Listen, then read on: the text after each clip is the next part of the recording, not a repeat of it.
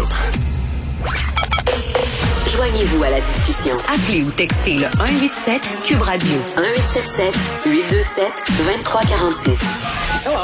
Alexandre Moranville-Ouellette qui est avec moi pour terminer cette émission. Alex, salut. Salut Geneviève. Écoute, la facture euh, explose pour les expropriations nécessaires aux futures stations de la ligne bleue. Euh, Qu'il y ait des expropriations, ça, c'est pas euh, une nouveauté, mais là, vraiment, les coûts sont astronomiques. Oui, parce que les coûts de la ligne bleue ne semblent pas cesser là, d'exploser à chaque fois qu'on apprend du nouveau sur cette euh, sur ce projet-là. Au début, les expropriations, donc qui sont tout le long du tracé de la future ligne bleue, ont presque quadruplé. C'est ce qu'on apprend maintenant depuis 2018.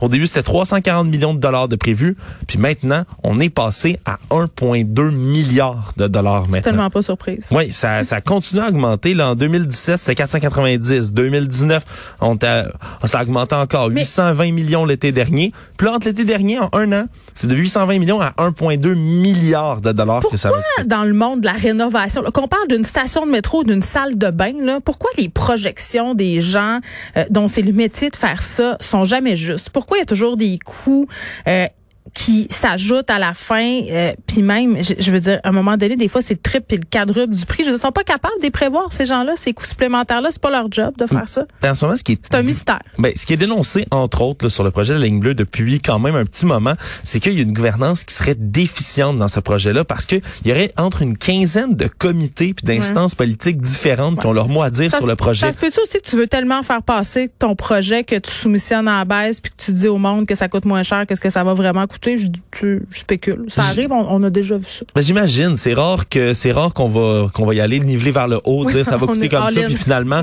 ah finalement les, les coûts ont été euh, Plus en bas. deçà des, euh, de ce qu'on Ça serait une s'attendait. meilleure stratégie politique. Ça serait, ça serait une meilleure, euh, tu sais, oversell, under-deliver, attentes. ou quoi que ce soit, mais disons que euh, dans, dans ce cas-ci, tu sais, c'est la STM qui doit gérer tout ça.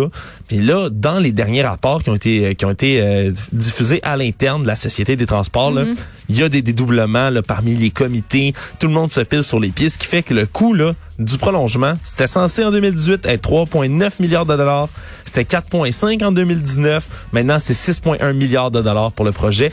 Évidemment, le, le, le cadran est pas fini. Là, on s'attend pas à ce que ce soit livré le projet avant 2027. Donc, on a le temps que ça quadruple, quintuple, sextuple. C'est ce que j'ai envie de te dire. J'ai envie de te dire un truc qu'on écrivait euh, sur les lettres euh, parfumées au primaire qu'on envoyait à nos chums. Plus qu'hier, moins que demain. c'est la représentativité des coûts pour cette ligne bleue. Alex, on t'écoute dans quelques instants avec euh, Mario Dumont qui a gagné un trophée artiste hier. On le félicite. À demain. Euh, Merci aux auditeurs. On se retrouve à 13h.